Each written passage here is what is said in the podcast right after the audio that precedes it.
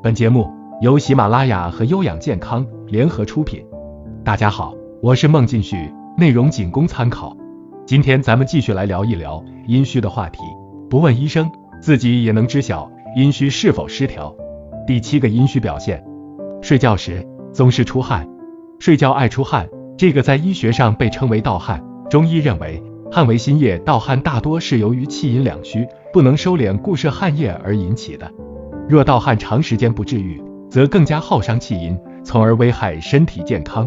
尤其是中青年人群，面临工作、家庭压力较大，体力、精力透支比较明显，这样的情况极有可能会导致人体自主神经紊乱。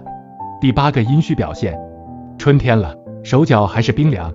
很多人到了春天还会出现手脚冰凉的现象，这个啊，主要是由于人体在冬天精气养的不足而造成的。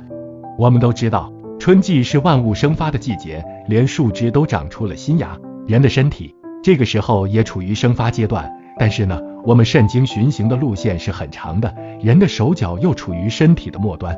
如果冬天肾精藏的不够的话，那么供给身体生发的力量就少了，精气到不了四肢，这个时候就需要我们补肾了。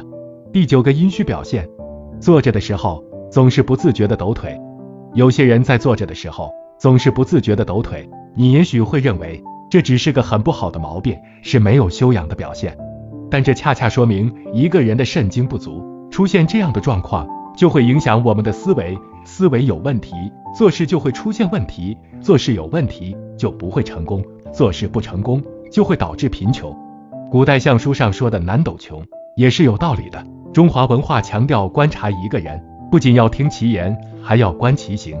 以上所说的这些现象，都是阴失调的表现。今天的内容我们就说到这里。